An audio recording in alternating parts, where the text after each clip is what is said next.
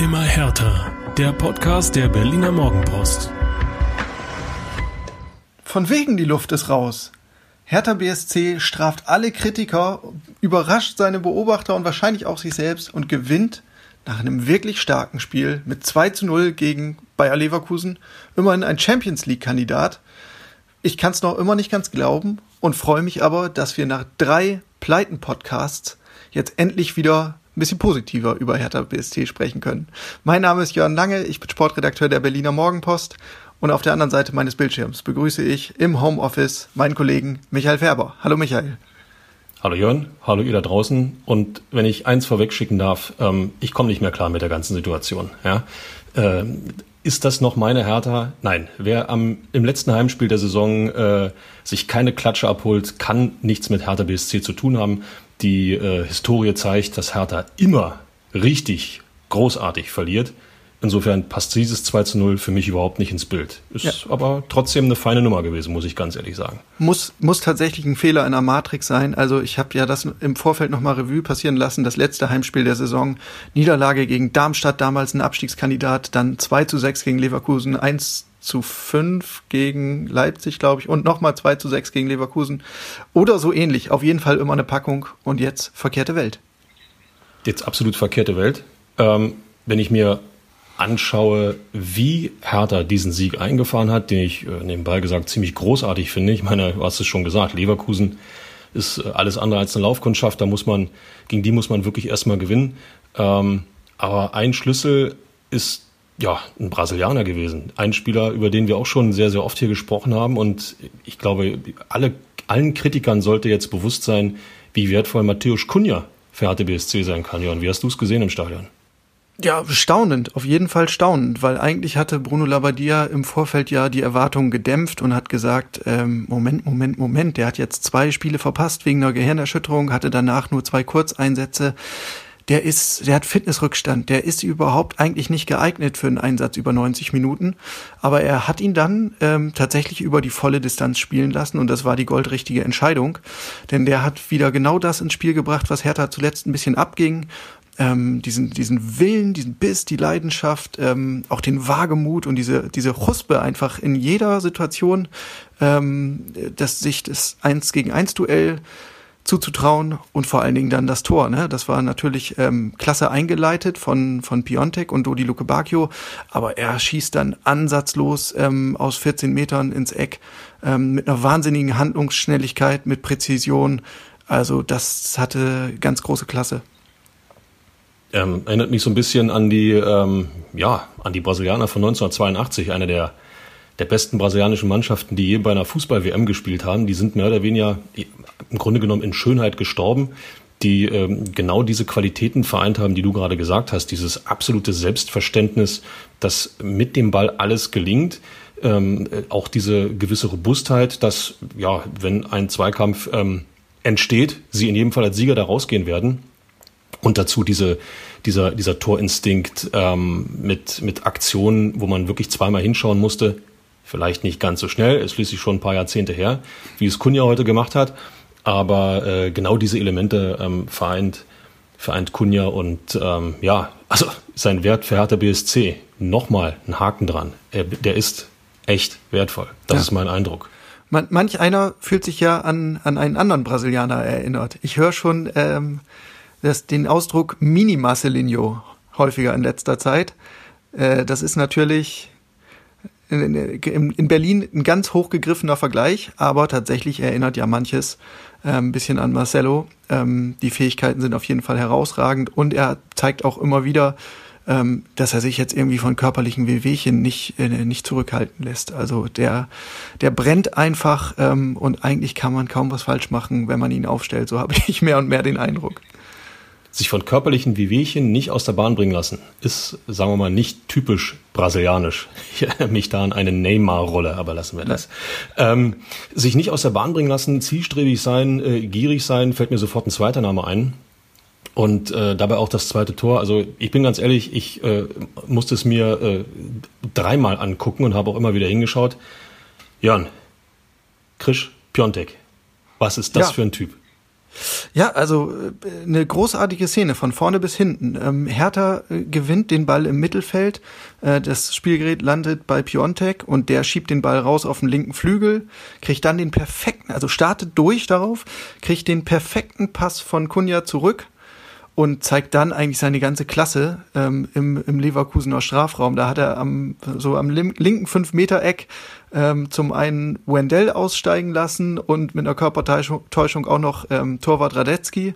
So, dann war da Kerem Demirbay noch irgendwie bei ihm, bei ihm so am Schlawittchen hinten dran, aber da hat er einfach den Arm ganz routiniert ausgefahren und sich den vom Leib ähm, gehalten und während Demirbay so etwas unglücklich gegen den Pfosten geprallt ist, gegen den eigenen, ähm, ist, ist äh, Piontek dann mit Ball quasi auf der Torlinie entlang getänzelt und man hat sich immer gefragt, warum drischt er das Ding jetzt nicht endlich rein? Und dann kam äh, aus dem Hinterhalt Todi Luke Bacchio herangerauscht und hat das übernommen für ihn. Ähm, das ist jetzt ja so eine Szene, ich weiß nicht, wie hättest du darauf reagiert, wenn man dir ein sicheres Tor vom Fuß spitzelt und damit natürlich auch die Torprämie ja, also äh, ich bin froh, dass ich der Mannschaft helfen konnte und äh, wichtig ist, ähm, dass wir gewonnen haben. Drei wichtige Zähler haben einfahren können. Wer die Tore schießt, ist dann im Endeffekt egal. Wenn dann allerdings die Kameras ausgehen und die Diktiergeräte und so weiter, ja, ich glaube, dann hätte ich meinem Teamkollegen schon ein paar Takte gesagt. Sag mal, hast du sie noch alle? Und klaust mir dieses Tor, was ich äh, episch vorbereite. Könnt ihr mir vorstellen, dass auch der eine oder andere Wortwechsel dann in der Kabine noch äh, gefolgt ist ähm, ändert nichts daran, dass die Vorbereitung ähm, ja absolut sensationell war und ich glaube auch so ein bisschen gezeigt hat, äh, dass ein bisschen Frust in Piontek steckt. Äh, ich meine, bislang musste er doch äh, ein klein wenig zurückstecken. Vedat Ibisevic wurde von, von Trainer Labadia immer so ein bisschen bevorzugt und äh, ja, jetzt wollte es ihm einfach mal zeigen, hatte ich so das Gefühl. Ja, das, das kann man so sagen. Ähm, das hat der Trainer aber auch heute nochmal, also am, am, wir nehmen jetzt gerade äh, am Sonntag auf, ähm, am heutigen Sonntag hat Labadia das nochmal hervorgehoben, dass er ähm, sehr angetan ist vom, vom, äh, von Piontex Charaktereigenschaften, dass er eben nicht auf die Barrikaden gegangen ist. Ne? Also ist ja völlig, wäre ja völlig plausibel. Der wird für 20 Millionen vom AC Mailand geholt, ist polnischer Nationalspieler, äh, möchte so ein bisschen der, der nächste Lewandowski werden, ja, nach eigenem Selbstverständnis und muss dann erstmal bei Hertha BSC sich hinten anstellen, weil da so ein 35-jähriger Bosnier rumturnt. Ähm, und das hat er aber sehr professionell gemanagt, was glaube ich auch daran liegt, dass ähm, Labadia sehr klar mit ihm kommuniziert hat. Ähm, er hat ihm einfach ähm, verdeutlicht, pass mal auf, wir sind jetzt gerade zum Liga-Restart wirklich in einer Krise.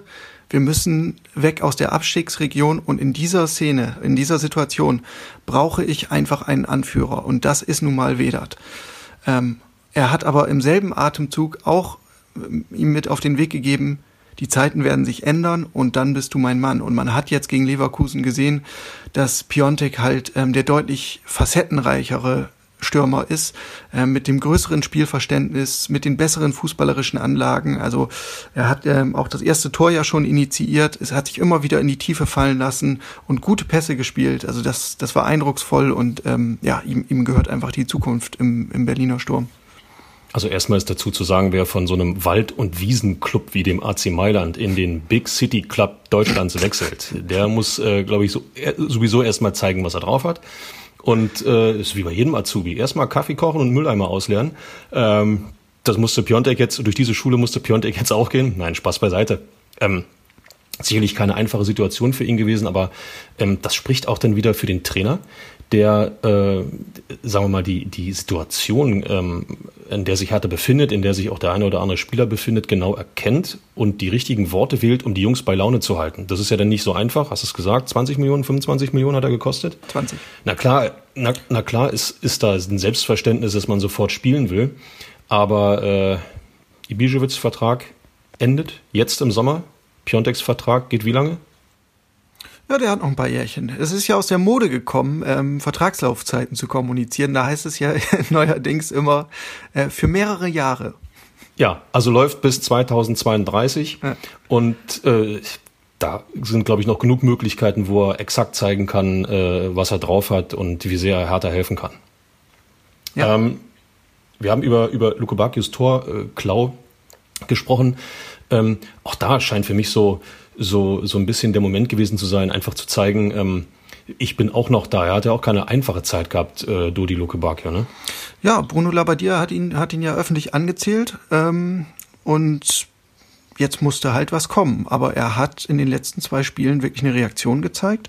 Ähm, der war schon gegen Freiburg sehr, sehr engagiert und jetzt ähm, gegen Leverkusen war das Tor ja eigentlich nur so ein bisschen ähm, Icing on the Cake. Also da hat der Trainer auch ganz deutlich gemacht, das Ding gehört zu 99 Prozent Piontek und äh, Dodi hat dafür ja eigentlich nichts gemacht. Was er aber gemacht hat, äh, war die hervorragende Vorbereitung des ersten Treffers. Ähm, da ist er durchgegangen auf der rechten Außenbahn bis zur Grundlinie und spielt dann einen super Pass in den Rücken der Abwehr, wo Kunja steht. Ähm, und da hat er seinen ganzen Wert gezeigt. Das war, das war prima. Und auch dazu muss man sagen, in der, in der äh, Defensivarbeit hat er sich ebenfalls aufgerieben. Zwar nicht immer ganz so, wie der Trainer sich das vorgestellt hat. Das hat man dann ähm, durch die Rufe vom, von der Seitenlinie immer mal wieder gehört. Ähm, dass es in der, in der Ausführung äh, nicht immer so der Jackpot war, aber die Intensität stimmte zumindest. Und das ist schon mal wichtig. Wenn du Intensität sagst, ähm, fällt mir natürlich sofort das Defensivverhalten auf, um mal äh, eine schöne Dellingsche Überleitung zu nutzen. Herrlich. Ähm, zu null gegen äh, Bayer Leverkusen.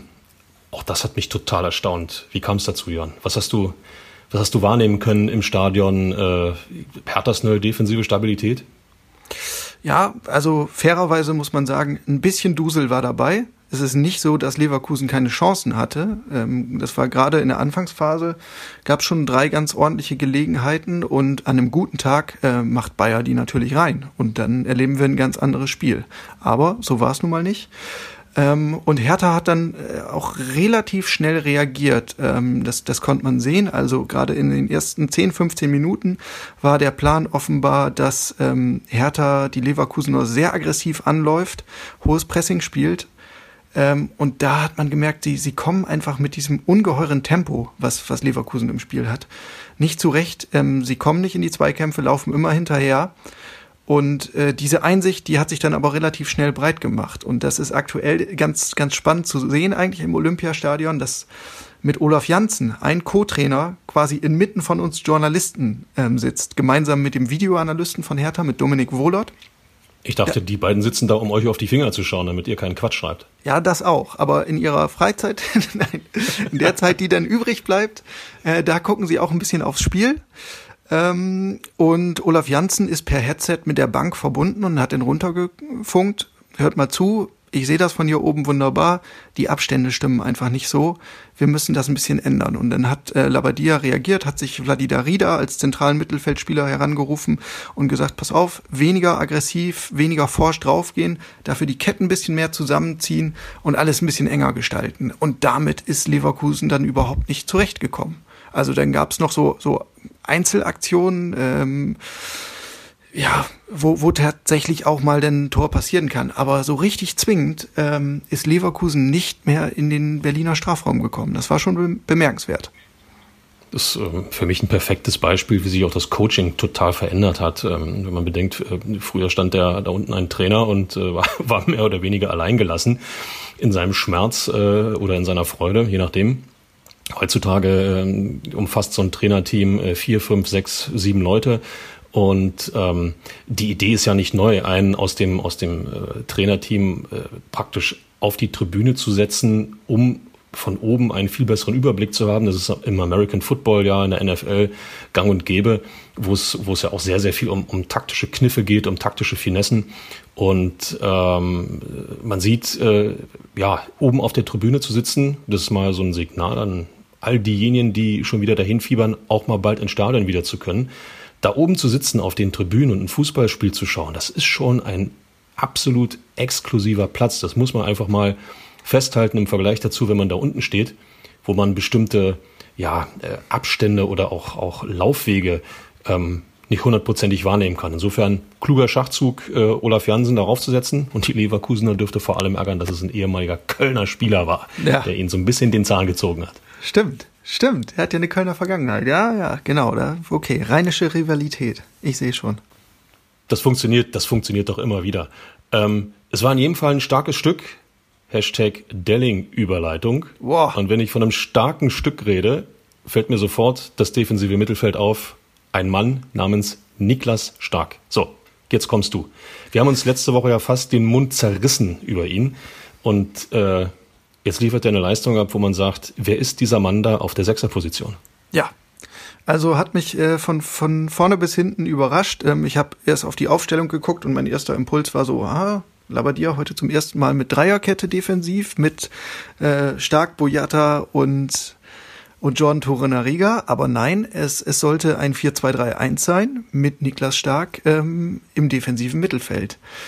Das ist jetzt was, ähm, das, das ist für ihn nicht komplett fremd, aber es ist verdammt lange her, dass er diese Position mal gespielt hat bei Hertha. Ähm, vor, vor rund zweieinhalb Jahren war das das letzte Mal der Fall und seitdem war er eigentlich ähm, immer festgelegt auf, auf die Innenverteidigung.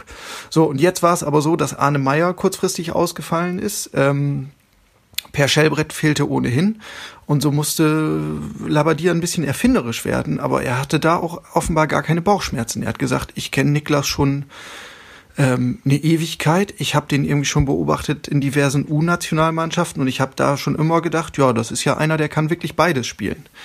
Ähm, was, was jetzt nicht so unbedingt für ihn spricht auf dieser Position, ist vielleicht seine Statur. Er ist ja etwas größer und kräftiger und damit einfach nicht so, so spritzig und so antrittsschnell. Ne? Also das krasse Gegenbeispiel ist bei Hertha Santiago Ascasiba. Der ist so klein und wuselig und äh, der ist wahnsinnig flott auf den Beinen.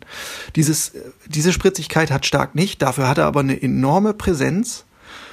Ähm, und aus der Innenverteidigung ist er natürlich auch gewöhnt zu organisieren, ähm, seine Vorderleute zu dirigieren. Und auch das hat er wahnsinnig stark gemacht und er hat den Laden da wirklich zusammengehalten.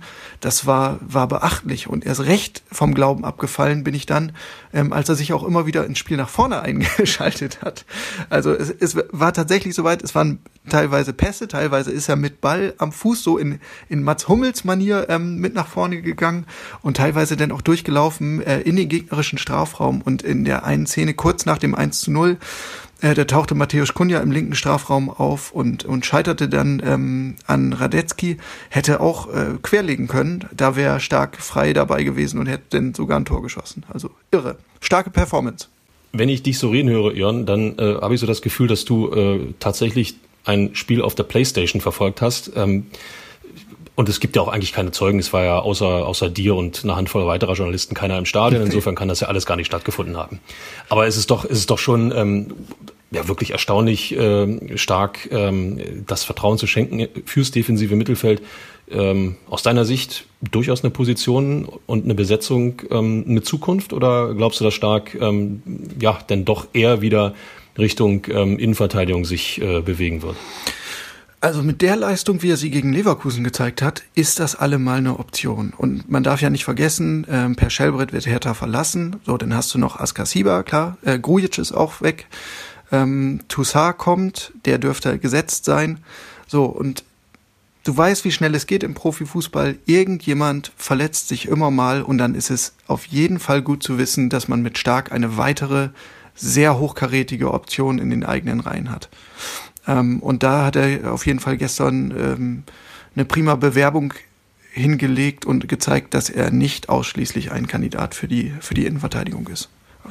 Schade. Findet nicht. auch Vielleicht findet er auch Gefallen an, dem, an der Position, ähm, zumal Hertha ja mit, mit ähm, Boyata und auch mit Toro Noriga ja ein, ein Innenverteidiger-Duo besitzt, welches sich ja, mehr und mehr eingespielt hat. Ähm, sicherlich äh, auch ein bisschen unfreiwillig aus Starksicht, weil äh, Verletzungen, Formschwäche etc. das ganze, ja, ich sag mal, Irrsinnsjahr äh, von Hertha hat sicherlich nicht dazu beigetragen. Und äh, dennoch, äh, auch Labadia wird ja erkannt haben, warum soll ich das, was funktioniert, sprich eine, eine Innenverteidigung mit Boyata Torunariga zwingend auseinanderreißen, ähm, wenn ich stark vielleicht auch woanders einsetzen kann. Und äh, Hashtag Dellingsche Überleitung. wenn ich an, wenn ich an Torunariga denke, ja, dann habe ich ja eine ganz spektakuläre Rettungstat im Kopf. Ja, tatsächlich. Ähm, so in der Schlussphase des Spiels, da musste er nochmal richtig eingreifen. Ähm, da wäre Leverkusen beinahe nochmal zum Anschlusstreffer gekommen. Ähm, es war, muss man sagen, mal wieder eine, eine Szene, in der äh, Torwart Rune Jahrstein nicht so wirklich gut aussah. Äh, langer hoher Ball, äh, sprang auf, also kurz vorm, vor Hertha 16er. Jahrstein kommt raus, ähm, Leverkusens Alario ist vor ihm am Ball, köpft über den Keeper und der Ball trudelt halt Richtung, Richtung Torlinie. Und Torunariga kam mit sieben Meilenstiefeln an, ähm, in voll, vollem Speed und kratzt das Ding noch kurz vor der Linie weg. Ähm, hat sich dann mächtig wehgetan. Ähm, ist quasi mit seinem Körper und mit dem Rücken so über, über das Gestänge, das da am Boden liegt, beim Tornetz ge geschlittert und äh, ah.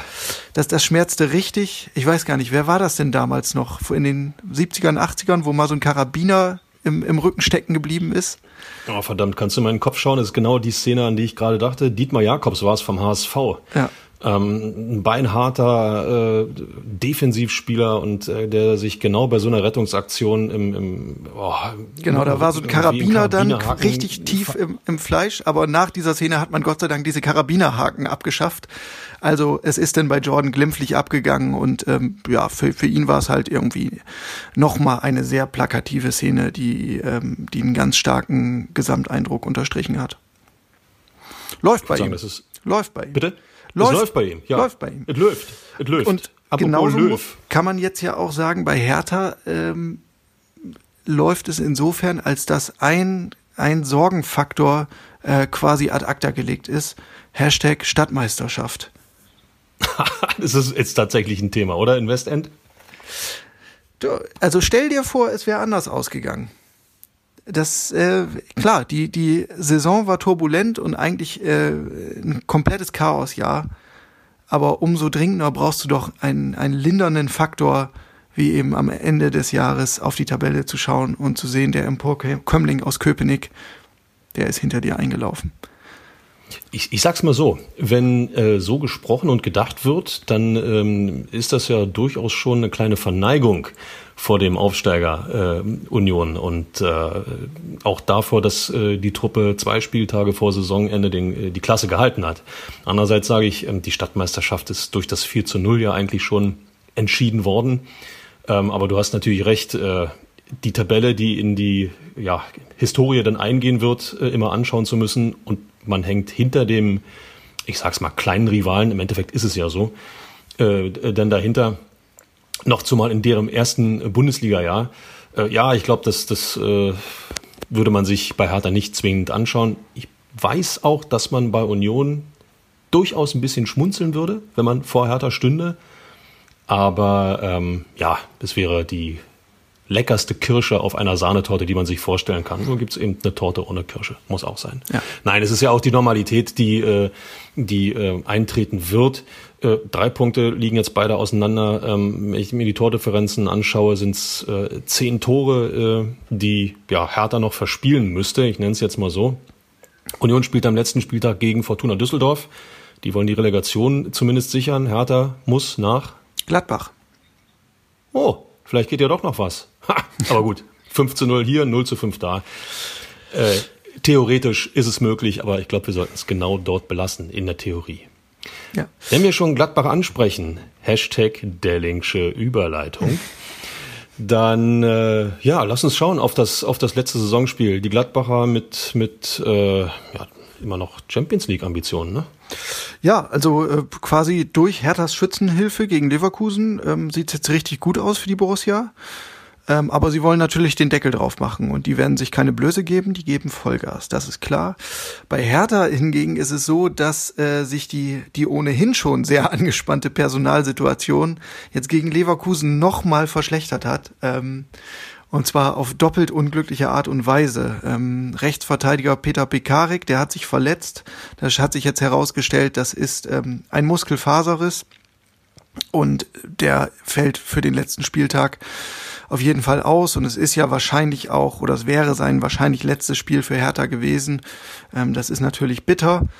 Ähm, mindestens genauso bitter ist der Umstand, dass sein Vertreter jetzt am Sonnabend gegen Leverkusen, Lukas Klünter, der dann eingewechselt wurde, dass der seine fünfte gelbe Karte kassiert hat. Und ja, dann drehst du dich um als Trainer und guckst auf deinen Kader und denkst, okay, ja, Marius Wolf, der kann das. Ach nee, der ist ja auch verletzt.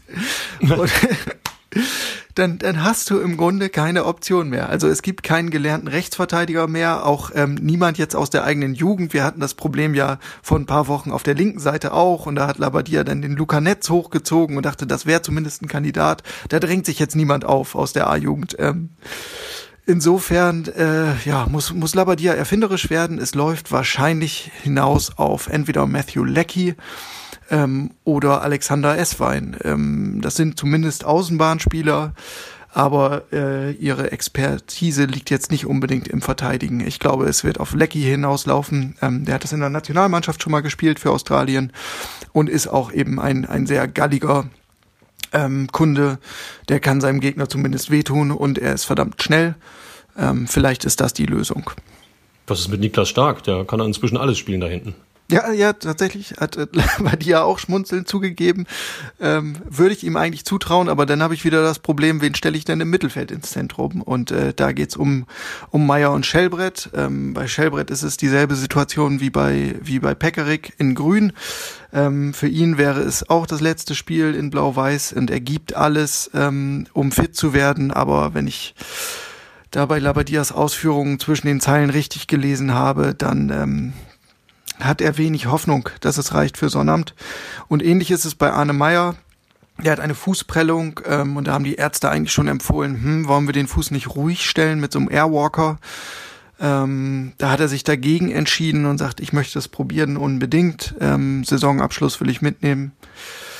Einzig, äh, mir fehlt der Glaube, zumal jetzt ja durch Stark auch einfach eine, eine total gute Alternative bereitsteht. Müssen wir uns also Sorgen machen ähm, mit dem Saisonausklang? Ich meine, ähm, das letzte Spiel ist im Endeffekt immer das, was du, was du auch vom, vom Gefühl her und äh, vom Kopf her mitnimmst in die Sommerpause, mit der du dich ja verabschiedest. Ähm, Jörn, was wird da los sein in Gladbach? Sei mal, sei mal Orakel. Ja, also ist mit Hertha natürlich immer abenteuerlich. Ne? Äh, in, in der Hinsicht ähm, sind sie sicher irgendwie treu geblieben, egal wer der Trainer ist. Es gibt immer überraschende Enttäuschungen, wenn man eigentlich denkt, jetzt haben sie es aber, jetzt hat's Klick gemacht. Und genauso gibt's dann auch immer wieder positive Wendungen, wenn man der Mannschaft eigentlich gar nichts mehr zutraut. So, aber das letzte Spiel gegen Leverkusen macht mir persönlich jetzt eigentlich Mut. Ähm, auch da ging es ja schon um nichts mehr in Anführungszeichen. Und deswegen ähm, kursierte dieser äh, die Luft ist womöglich raus. Vorwurf ja nicht nicht ohne Grund. Aber die Mannschaft hat hat sich total gestrafft und äh, bewiesen dass die einfach ähm, Lust haben weiter zu wachsen und und sich anständig ähm, aus der Saison zu verabschieden. Und deswegen traue ich denen in, in Gladbach durchaus was zu ist das eigentlich für dich ein Argument, äh, diese, diese, auch diese Argumentation, die Luft ist raus? Ich meine, wir reden ähm, über äh, Profifußballer, über Profisportler, mit anderen Worten, ähm, das ist deren Beruf, äh, äh, am Wochenende auf dem Platz, also sprich unter der Woche vernünftig zu trainieren, am, am äh, Wochenende eben auf dem Platz zu stehen und äh, die Leistung abzurufen, die man, ja, ich sag mal, von ihnen gewohnt ist, die man kennt, die man vielleicht auch erwarten darf. Und äh, jetzt kommt so ein, so ein weicher Faktor und man sagt, äh, das Saisonziel ist A, entweder erreicht oder B, nicht mehr zu erreichen die Luft ist raus. Für mich ist das so ein bisschen ähm, eine zu einfache Erklärung für, äh, ich sag mal, schwächere Leistungen. Wie siehst du das? Ja, also es, es klingt immer ein bisschen banal, aber ich glaube, man darf diesen, diesen Faktor Druck auch nicht unterschätzen. Also du arbeitest wirklich eine gesamte Spielzeit immer auf dieses eine Ziel hin, ähm, hast Wochenende für Wochenende eben diese, diesen mentalen Fokus und auch natürlich alle Nebengeräusche, die da von, von außen mit auf dich einprasseln, ähm, auch eben diese, diese mediale Erwartungshaltung. Ähm, was? Mediale Erwartungshaltung? Das ist ja und, ganz was Neues. und am Ende so einer Spielzeit ähm, kannst du es vielleicht in einfach nicht mehr zusammenhalten. Und wenn du jetzt nach, nach Köpenick rüber schaust, ähm, das ist ja eigentlich das beste Beispiel, wenn du die Leistung ähm, beim 0 zu 4 in Hoffenheim gesehen hast oder in Sinsheim spielen sie ja, da siehst du einfach, wie schwer das ist. Also ich glaube, ähm, Union hätte eigentlich auch äh, große Lust gehabt, ähm, jetzt, jetzt weiter noch vielleicht Nadelstich zu setzen oder weiter für Furore zu sorgen und irgendwie nach diesem geschafften, nach diesem erreichten Ziel Klassenerhalt ähm, noch so, ja, die, die Kirsche drauf zu setzen. Aber irgendwo ist denn der Tank, der Tank leer oder die Luft ist raus. Mir fällt jetzt gerade kein besseres und noch abgedroscheneres Bild ein. Äh, sorry, sorry dafür, aber so ist es nun mal. Ähm, Fußball ist eben auch eine Kopfsache und ähm, ja, es ist nachvollziehbar. Einerseits, ich glaube, jeder hat das schon mal erlebt, wer in seinem Job ist und äh, ein bestimmtes Ziel erreicht hat und weiß, äh, ich sage jetzt mal noch zwei Tage, dann steht der Urlaub an, dann äh, dürfte bei dem einen oder anderen vielleicht auch schon der der Akku ein klein wenig äh, leer sein und äh, die Leistungsfähigkeit geht ein klein wenig runter.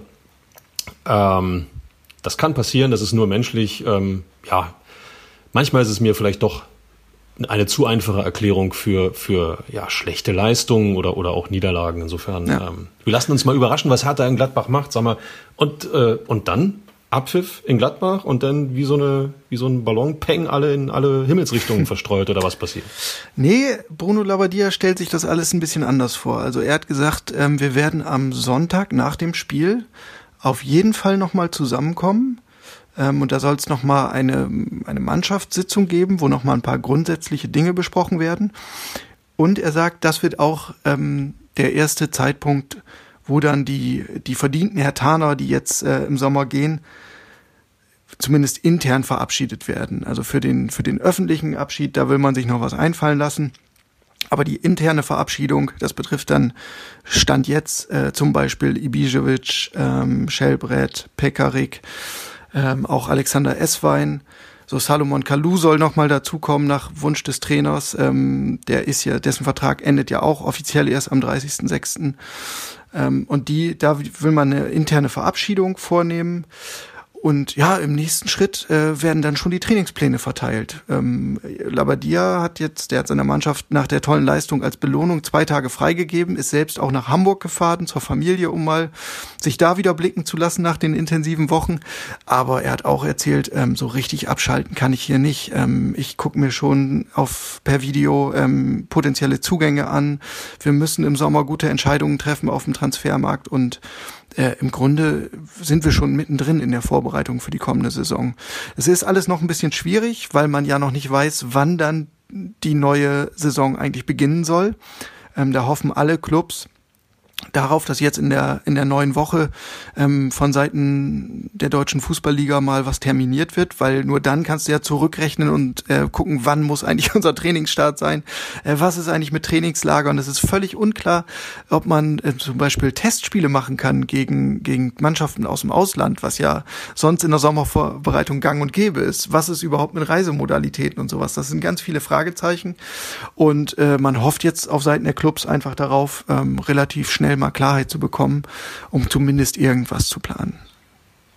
Das reicht ja schon der, ähm, der Termin, wann die neue Saison beginnen soll. Und äh, aber ich glaube, so, so verrückt und so unwägbar ähm, ist man noch nie zwischen zwei Saisons äh, äh, gewesen.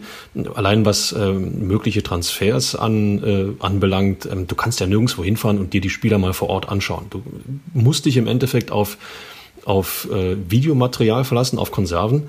Und äh, wenn es blöd läuft, sind da die drei bis sechs besten Szenen des Spielers wirklich in Perfektion zusammengeschnitten und in Wirklichkeit hat er in den anderen 98 Prozent seiner Einsätze nur Müll zusammengespielt. Ähm, da ist schon ein gewisses Maß an, an äh, Lotterie irgendwo dabei. Dadurch, dass das alle Vereine betrifft, ist dann zumindest wieder eine Chancengleichheit hergestellt. Aber ähm, also eine wirklich seriöse äh, Kaderplanung, äh, geschweige denn Saisonvorbereitung, ist äh, stand jetzt nicht durchführbar. Ich erinnere in dem Zusammenhang immer gern an das Highlight-Video von Ronny, das im Internet quasi äh, rumgereicht wurde. Ähm, Was war da los? Wie bitte? Was war da los? Na, da waren natürlich äh, schonungslos nur die Highlights zusammengeschnitten mit den schönsten Freistößen und den tollsten Weitschüssen. Äh, das so, dass man dachte, was ist das denn für eine Granate? Dagegen ist Roberto Carlos ja äh, ein Waisenknabe. So, das, das Läuferische, das Taktische, das, die Defensivarbeit vielleicht nicht so zu seinen Stärken zählen, das äh, kam da nicht so raus. Aber auf der anderen Seite erinnere ich mich auch an, an ähm, quasi das Mantra von kleineren Vereinen. Ich weiß gar nicht mehr, ob es äh, ob's mal aus Mainz durchsicherte oder aus Freiburg, wo sie gesagt haben, ja, sorry, wir können uns nun mal keine große Scouting-Abteilung äh, leisten, Aber heutzutage ist eh alles so gläsern. Ähm, die Spieler sind datentechnisch bis ins kleinste Detail unterfüttert. Außerdem findest du immer irgendeinen vertrauensvollen Typen, ähm, der dir eine seriöse Einschätzung geben kann. Vielleicht ist es gar nicht so dramatisch. Wir werden das alles erleben. Ich glaube, es wird ein sehr spannender äh, Transfersommer. Hertha will ja nochmal ordentlich zuschlagen und jetzt wirklich so ähm, die Gunst der Stunde nutzen, dass die Konkurrenz womöglich weit weniger investieren kann. Und vielleicht ist das der denkwürdige Sommer, in dem Hertha viel Boden gut machen kann. Werden wir sehen. Und, und Ronny hat es ja immerhin zum Derby halt geschafft, ja. Ich so. erinnere mich da an Freistoßtore, die äh, draußen in Köpenick dem einen oder anderen heute noch wehtun. Ähm, Jörn, wo deiner Meinung nach muss dann Hertha definitiv ähm, in die Tasche greifen? Ähm, was sind aus deiner Sicht die wichtigsten Baustellen? Wir haben noch ein Spiel vor der Nase, aber ähm, wie der Trainer schon sagte, eigentlich ist die Vorbereitung für die laufende Saison schon komplett im Gang. Was ja. meinst du? Wo muss Hertha, wo muss Hertha am ehesten zulegen? Also ich glaube, ähm, es braucht dringend eine neue Nummer eins. Rune Jahrstein ist äh, leider nicht wieder zu seiner alten Form zurückgekommen und ja, dieser Plan mit, mit Nils Körber, dem Nachwuchsmann, den jetzt quasi ähm, zum, zum Stammkeeper zu machen, da haben wir vor ein paar Wochen schon drüber gesprochen. Ähm, da darf man berechtigte Zweifel haben. Also es braucht einen guten Keeper, weil ein guter Keeper ist einfach auch eine Grundvoraussetzung für eine gute Mannschaft. Hinten rechts herrscht Handlungsbedarf. Pekarik ist bald weg. Lukas Klünter hat nie so richtig überzeugt. Da brauchst du jemanden. Ähm, mehr Tiefe auf dem Flügel kann auch nicht schaden. Aktuell hast du in dieser Konstellation mit Luke Bacchio und Kunja ähm, eine echte Attraktion eigentlich, aber die sind nun mal nicht immer fit. Ähm, und da brauchst du ein paar Backup-Lösungen. Äh, Dilrosun gibt es noch in der Hinterhand, aber danach wird es halt dünn. So, und ähm, ja, ansonsten in der ganzen Offensivabteilung. Ne? Sollte Ibišević tatsächlich gehen, muss man da sicherlich auch nochmal nachlegen und sehen, dass man eine Alternative zu, zu Chris Piontek hat. Spielmacher-Thema ist auch nach wie vor virulent. André Duda soll zwar zurückkehren, aber da bin ich mir noch nicht so sicher, wie da die Zukunft aussieht. Also es gibt schon noch ein paar Baustellen.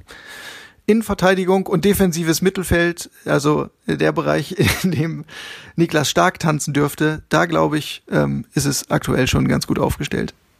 Liebe Hertha-Fans, liebe äh, immer Hertha-Podcast-Hörer, ihr habt gerade festgestellt, Hertha BSC wird in der kommenden Saison mit einer komplett neuen Mannschaft auflaufen. So, die große Frage, die mich dann natürlich beschäftigt, als jemand, der ähm, ja den Hertha-Kosmos nicht, vielleicht nicht ganz so intensiv wahrnimmt wie du, ähm, reichen denn die äh, diese läppischen Millionen von Lars Windhorst überhaupt aus, um äh, in einem Zeitalter, wo auch trotz Corona 30 Millionen immer noch das neue ablösefrei ist, ähm, reicht die Kohle aus, um tatsächlich diese erforderlichen äh, neuen Spieler verpflichten zu können? Ich mach's mal kurz. Ja. ja, ist äh, doch mal eine sehr äh, prägnante und äh, klare, klare Ansage. Ähm, in dem Zusammenhang, Jörn, der linksche Überleitung, reicht denn dein Budget aus, um mir jenen 10-Euro-Schein zu überreichen, den ich in den von mir gekauften Rahmen einsetzen möchte, weil Hertha ja leider die Europa League doch nicht erreicht hat. Ja, das soll nicht in Vergessenheit geraten und ich weiß nicht genau, wann wir uns mal wieder in den heiligen Hallen der Morgenpost sehen in der Redaktion äh, und nicht hier immer nur von Bildschirm zu Bildschirm, aber dann werde ich dir einen gerahmten Schein mitbringen. Wir werden eine Übergabe machen, hochoffiziell, das auf allen möglichen Instagram-Profilen hochladen. Also Wettschulden sind Ehrenschulden, da könnt ihr euch sicher sein. Aber mal eine andere Frage an dich. Hast du denn heute eigentlich eine Nachspielzeit vorbereitet? Ich halte es da ganz einfach wie äh, ja, die Schiedsrichter beim DFB. Für jede Verzögerung gibt es eine Nachspielzeit. In diesem Sinne, vielen Dank fürs Zuhören da draußen. Michael, vielen Dank dir für die nette Plauderrunde. Und das letzte Wort gehört, gebührt dann dir in der Nachspielzeit. Alles Gute. Die Nachspielzeit beträgt eine Minute. Das musste ja passieren. Aber irgendwie war mir schon klar, dass auch ich mal an diesem Klassiker nicht vorbeikomme. Irgendwie ist am Ende dieses Geldes noch verdammt viel Monat übrig. Tja, vielleicht hätte ich meine Zahlungen in unsere schlechte Witzekasse besser im Blick behalten sollen. Tja, und nun? Lars Windhorst hat mit seinem Engagement bei Hertha sicher keinen Spielraum mehr für mich. Ah, ich weiß. Ich werde mal bei der Deutschen Fußballliga anrufen. Die wissen ja am besten, wie man die eine oder andere Milliarde generiert. Ihr habt es sicher mitbekommen. 4,4 Milliarden Euro ist der neue Fernsehvertrag von 2021 bis 2025 wert. Milliarden. Das sind ganz schön viele Nullen. Aber ob der Profifußball mit 240 Millionen Euro weniger in den nächsten vier Jahren wirklich überleben kann? Ganz ehrlich, wenn ich mir diese Summen anschaue, dann habe ich das Gefühl, als müssten wir auch nächste Saison alle zu Hause bleiben und die Bundesligaspiele per TV oder Livestream verfolgen, nur damit Sky und Co. die Summen auch wieder eingespielt bekommen. Das wäre dann allerdings ein richtig schlechter Witz.